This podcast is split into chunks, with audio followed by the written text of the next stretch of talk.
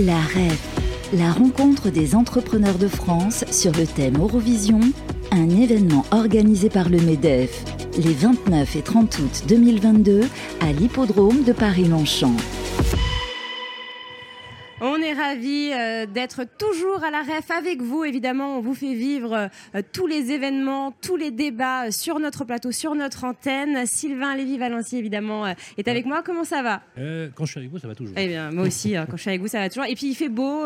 voilà, on a des, des très bons intervenants. Et justement, on en a un avec nous sur le plateau, Anthony Pérez. Bonjour. Bonjour. Directeur général du groupe Alci, créé en, en 2000 euh, un groupe qui a 22 ans. Alors, euh, ce groupe construit des locaux d'entreprise euh, dans le souci du respect de l'ergonomie du poste de travail, ainsi que des logements dont la préoccupation est le bien-être des futurs résidents. Absolument. Donc en fait, vous pensez avant tout au bien-être avant la construction. Bah, on s'est dit, il faut partir d'une... comment dire Quand on prend un logement, quel est le, besoin évident? Il faut être bien dedans. faut être bien dedans, exactement. Il faut avoir un, cadre qui soit agréable. On a, dans une de nos toutes premières plaquettes, on avait écrit euh, On vous a regardé travailler et on a imaginé l'immeuble qui allait autour. Quand on a commencé à faire du logement, on a fait un peu la même chose. On n'a pas voulu le regarder en disant Qu'est-ce qu'on peut construire sur cette parcelle? On s'est dit De quoi les futurs habitants de ce quartier, de cet immeuble, vont avoir envie? Qu'est-ce qui, vont, euh, qu'est-ce qui va les amener à nous faire confiance pour construire euh, leur résidence principale. On s'est posé la même question à propos des, comment dire, avec les chefs d'entreprise, en se mm. disant, un chef d'entreprise, pour que son entreprise se développe, euh, de quoi il a besoin? Qu'est-ce que ses salariés vont, vont, souhaiter Ce qui est un peu singulier dans notre, dans notre parcours, c'est qu'on est parti de l'immobilier d'entreprise on n'a pas euh, nombre des promoteurs, enfin 80-90% de la, de la, production immobilière, ah c'est du logement. Ah Tout à fait. Bah, nous, on est, on est parti, on s'est dit, nous, on va faire la partie. Vous avez, euh, les 10% euh, l'immobilier d'entreprise. Vous avez commencé par le tertiaire et, Exactement. Et vous, arrivez On a commencé par les locaux PME, PMI à une époque où c'était c'était pas très fréquent, les parcs d'activité, c'était pas si fréquent. Si vous étiez une PME, vous aviez pas beaucoup de, de choix qui s'offraient à vous. Soit vous louiez des bâtiments, il y en avait beaucoup en Ile-de-France, peu en région soit euh, vous partiez dans l'aventure d'acheter un terrain, de déposer un permis de construire, de construire, et puis euh, advienne que pourra. On est parti avec une logique de dire en fait ce qui existe dans les copropriétés en matière de logement en copropriété euh, verticale, nous on va faire des copropriétés horizontales, dans lesquelles les PME, les entreprises, mais quand on dit des PME, ça peut être des filiales de, grands groupes, hein. on a installé plusieurs entités du groupe NJ dans nos, dans nos programmes ah par exemple. Euh, mais on a installé euh, des gens qui, étaient, qui ont été successful. On a installé une entreprise euh, qui est le numéro 1 numéro un mondial de la brosse à mascara. J'ai appris cette occasion qu'il fallait dire brosse à mascara et pas balai à mascara. Ah bon, d'accord. Voilà. Je savais même pas la différence, je connaissais même pas. moi non plus, mais j'ai compris quand j'ai dit balai, quand j'ai dit balai à mascara, on m'a dit non, c'est une brosse. Une brosse à mascara, d'accord. Et, et, en fait, ce, métier est l'occasion de rencontres sur des, comment dire, avec des process industriels, avec des projets, avec des entreprises qui sont absolument, absolument passionnants. Et donc en fait, on, a, euh, on, est parti de cette, logique-là en se disant, bah, nous, on va proposer des solutions que nos clients vont pouvoir acheter ou louer. Et donc on est parti des locaux d'activité, on est passé ensuite euh, au niveau de la partie entrepôt, on a construit des entrepôts, on a réalisé un peu plus de 150 000 m2 en zone portuaire du Havre, mm. on a cru au développement de, comment dire, des, nouvelles infrastructures du port du Havre à un moment où il y avait peu d'entrepôts. avec Prologis, on était Aujourd'hui, ils deux seuls. Hein, Aujourd'hui, ils y sont tous. Mais à l'époque, nous, on y est un peu C'est comme à Montreuil ou à Pantin, hein, une époque, personne ne voulait y aller. C'est pareil, c'est pareil. Les, les, les, modes ont changé. Mm. Euh, et nous, à l'époque, on a senti cette tendance. On s'est dit, c'est pas normal qu'au Havre, avec de telles infrastructures portuaires, il n'y ait pas des infrastructures derrière pour, euh, pour, pour, assumer la rupture de charge. C'est-à-dire qu'on pas, euh, on passe à ce moment-là du, du mode conteneur au mode camion il y avait, il y avait un ratio d'entrepôts rapporté au trafic de conteneurs qui était largement insuffisant, euh, enfin largement inférieur pardon, au, port du Nord-Europe. Donc euh, on est parti dans cette, dans cette logique-là. Et euh, on a fait 150 000 m2 qu'on a commercialisé et qu'on a loué avec, qui appartiennent aujourd'hui à, EW Europe hmm. et qui est un de nos, clients historiques. Et on, a, on a développé comme ça. On a ensuite, on s'est développé ensuite sur les bureaux, des locaux d'activité, puis l'entrepôt, on est passé vers les bureaux. Et puis, dans toute la euh, France ou euh, dans des zones particulières? Non, dans principalement les, les, grandes métropoles euh, françaises. D'accord. On a conscient qu'il y avait une limite à notre exercice entre les 10, 15 et les 85% Il y avait une limite à l'exercice, c'est que sur les immeubles mixtes, autant on pouvait demander aux promoteurs de, de logements de faire les bureaux, Autant quand il y avait un ensemble mixte, le promoteur de bureau, on lui demande jamais de faire les logements. S'il fait que des bureaux, il fera que du bureau et voilà. Donc nous on s'est dit ok. Ça vous a pénalisé en fait. Ça nous a embêté. Et tout quand on a un truc qui nous embête, on a on bien dit, Faut le faire. Et on s'est dit on va le faire. Et puis quelque part, on, a, on, avait déjà identifié l'évolution des tendances, les problématiques de densité de la vie urbaine, de mixité des usages. Euh, une ville, c'est pas. Euh, moi, petit, j'ai joué à un truc qui s'appelait SimCity. Vous savez, la ah carte de la ville était découpée en petits carrés. Et puis, dans un carré, vous mettiez soit du commerce, soit du logement, soit de l'industrie, soit des infrastructures. Euh, la ville, c'est pas ça. Non. La ville, c'est pas C'est une mixité. C'est une mixité. Et, euh, et 70% de la ville est constituée de logements. Mais bien sûr. 70%. Et, et on n'a pas rares sont ceux qui ont envie d'habiter au bord d'un trottoir devant du stationnement. Bah, on a plutôt envie, quand on rentre chez soi, de pouvoir trouver des services de proximité, de pouvoir trouver des commerces, de ne pas être obligé de prendre une voiture pour mm. aller, euh, ou les transports en commun pour aller euh, consulter un professionnel de, de santé. du verre et de l'air. Mais bien sûr. Et encore plus euh, depuis les confinements, et je pense que les confinements font de vous un, acteur encore plus grand, un acteur global du développement de la ville, parce que vous parliez tout à l'heure du confort, d'être bien chez soi, et ça, a frappé les Français, surtout depuis les confinements. En fait, faut être bien chez soi. Avant, bien chez soi, et le bien chez soi, c'est pas. Alors, c'est effectivement les, les, quatre murs euh, autour de soi. C'est également l'extérieur. Tout à fait. Euh, j'ai une petite anecdote sur le sujet.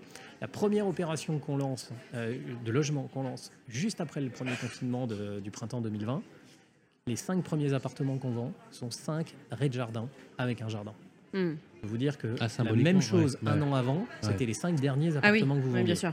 Donc, donc ça, c'est un, un, symbole euh, certainement parce qu'on avait fait les plus beaux jardins qui soient.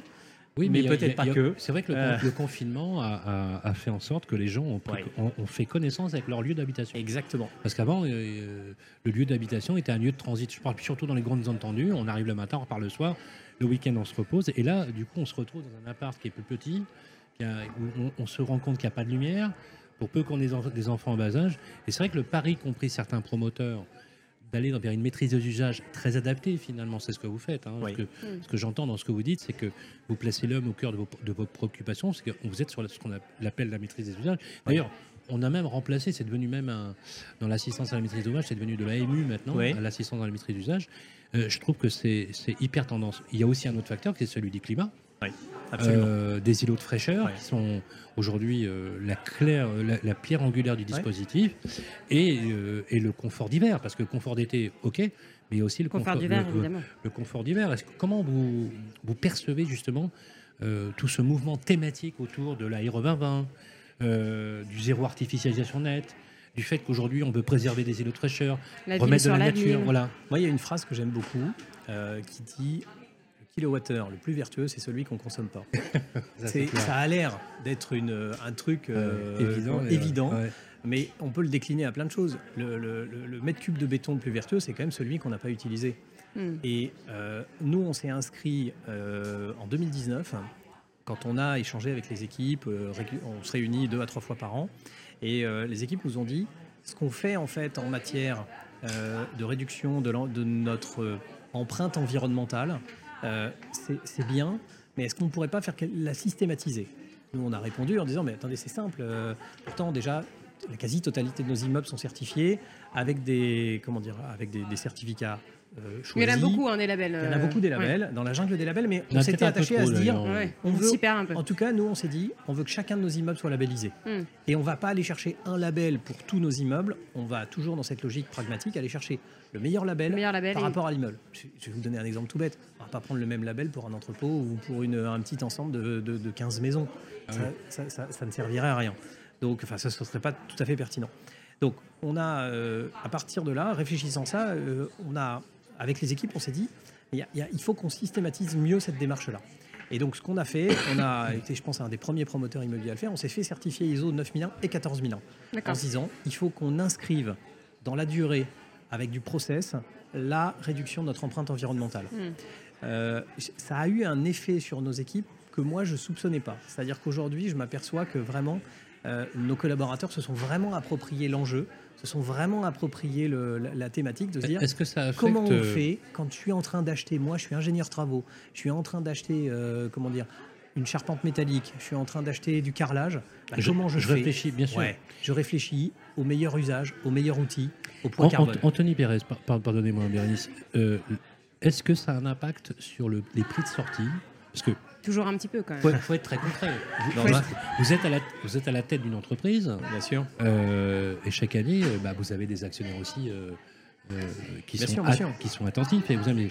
Le problème qui se pose souvent, c'est que, euh, et, et ce qui est vrai en partie, hein, en partie. Bon, je prends pas le contexte actuel parce qu'on a un contexte de, de hausse des matières premières. J'allais vous dire, j'allais commencer Voilà. ma réponse en vous disant, Voilà. on va ouvrir une petite parenthèse Voilà. qui s'appelle inflation. Voilà, Hein, Alors, euh, inflation, matières premières, incertitude géopolitique qui, a, qui de toute façon un impact sur l'activité. Mais d'un point de vue global, euh, est-ce qu'il y a, on a la, a la possibilité d'avoir des prix de sortie raisonnables, Oui, euh, je vais- notamment pour la primo-accession, parce que vous faites du logement de plus en plus, et je trouve ça super parce qu'il en faut.